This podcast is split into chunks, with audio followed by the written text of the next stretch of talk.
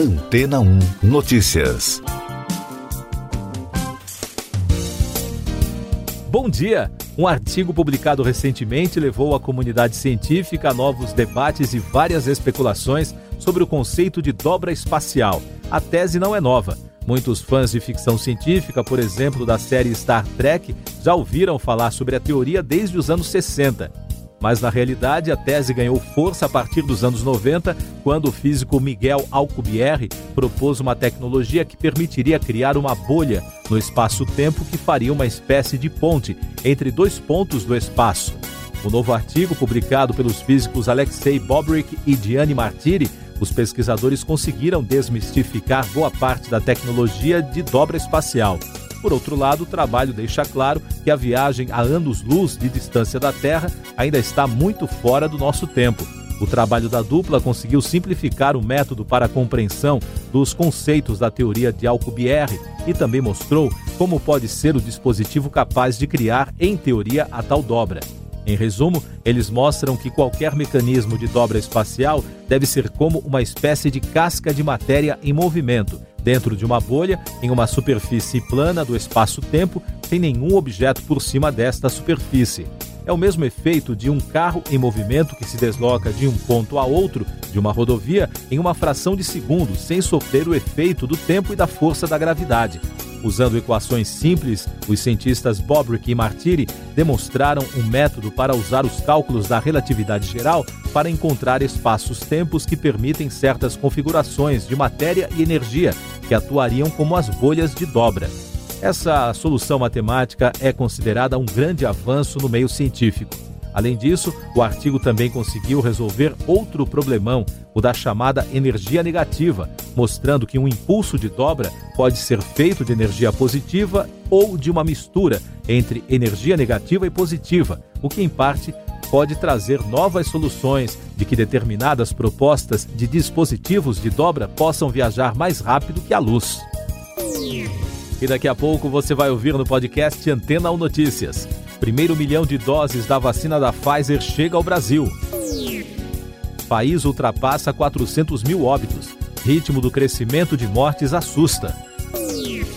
Tumulto em festival religioso deixa dezenas de mortos em Israel.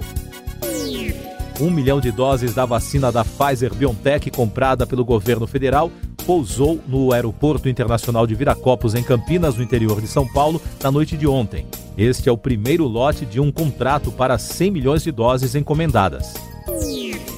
O Brasil ultrapassou a marca de 400 mil mortes por Covid-19 na quinta-feira.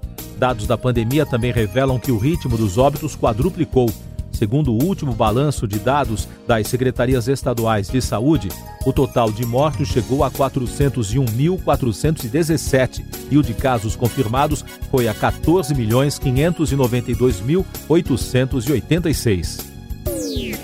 Um festival religioso em Israel terminou em tumulto e deixou mortos nesta sexta-feira. A imprensa local fala em mais de 40 óbitos e mais de 100 feridos. O primeiro-ministro de Israel, Benjamin Netanyahu, classificou o ocorrido como um desastre e se solidarizou com as vítimas.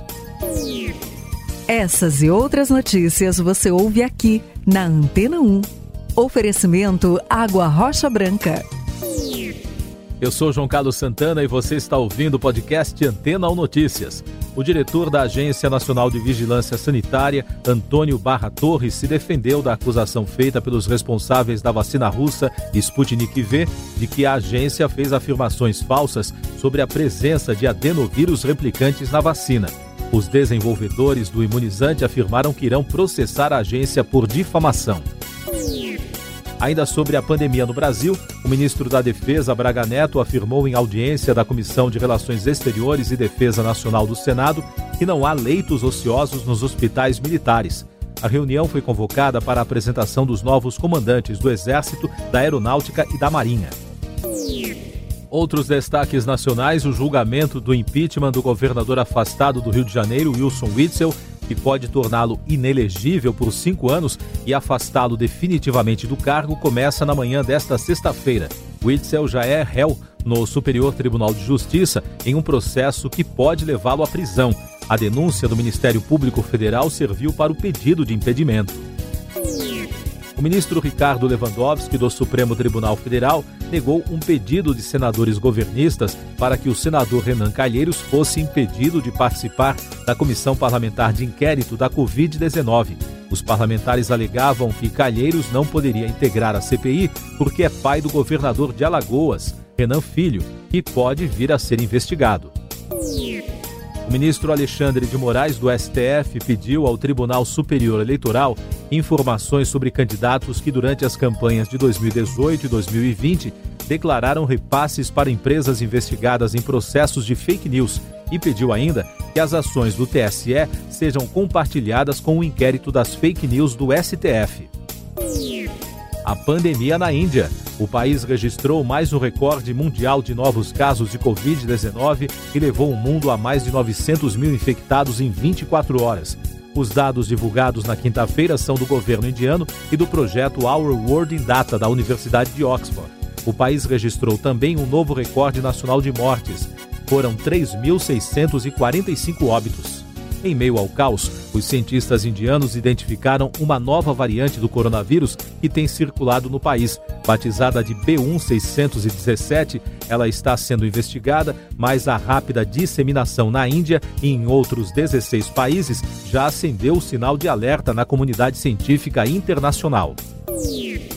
Economia e negócios. Infraestrutura em destaque será realizado na tarde desta sexta-feira, na sede da Bolsa de Valores em São Paulo, o leilão da Companhia Estadual de Águas e Esgotos do Rio de Janeiro, a SEDAI, considerado pelos especialistas como o maior e mais importante projeto de infraestrutura recente no país.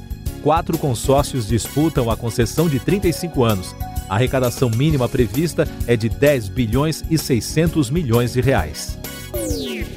O ministro da Infraestrutura, Tarcísio de Freitas, assinou na quinta-feira a portaria para a criação do Inova BR, o programa de modernização das rodovias federais. O anúncio foi feito durante participação do ministro no leilão para a concessão de quatro trechos de rodovias.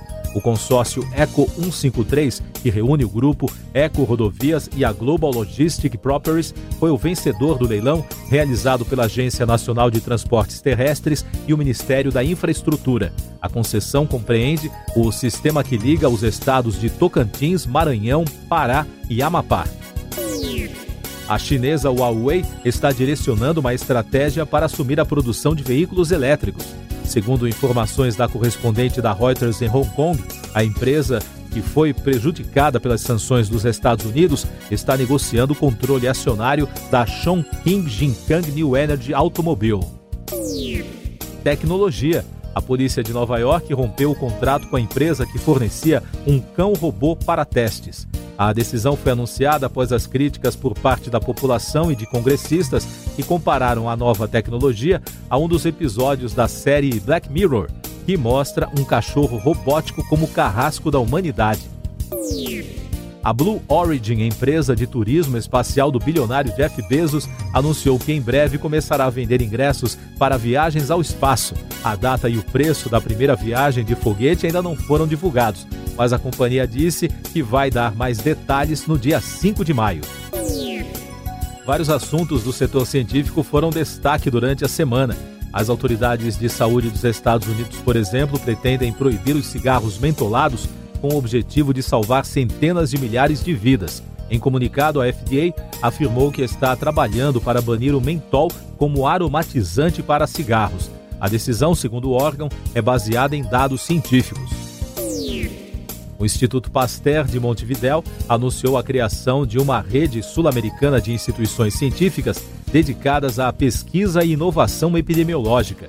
A iniciativa, que será financiada pelo governo francês, incluirá instituições do Equador, Bolívia e Paraguai. Uma equipe de pesquisadores dos Estados Unidos e da China produziu embriões de macaco com células tronco humanas. O experimento gerou um debate sobre a ética nesse tipo de estudo. Os embriões foram estudados por até 20 dias. Um estudo espanhol não detectou infecção em massa por coronavírus entre as 5 mil pessoas que participaram de um show realizado como teste no mês passado em Barcelona. Segundo a pesquisa, apenas seis pessoas testaram positivo 14 dias depois do evento, uma incidência menor do que a observada na população em geral. Arqueologia. Um tesouro da Idade do Bronze com aproximadamente 50 joias e relíquias de cerca de 2.500 anos foi descoberto na Suécia. O achado, que foi considerado espetacular e em fantástico estado de conservação, ocorreu por acaso no início de abril em uma floresta próxima à cidade de Alinsas, no sudoeste do país. Último destaque do podcast Antena ou Notícias, edição desta sexta-feira, 30 de abril.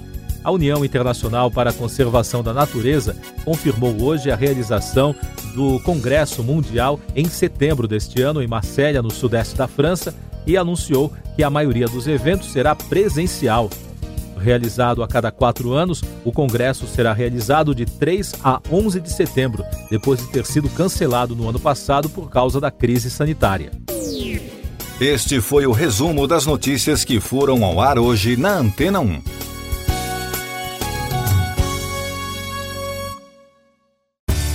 Depois de tanto conteúdo legal, que tal se hidratar com água rocha branca? O consumo regular de água durante o dia traz benefícios para a saúde, como, por exemplo, manter a pele bonita e hidratada. Rocha Branca, da fonte direto para sua casa.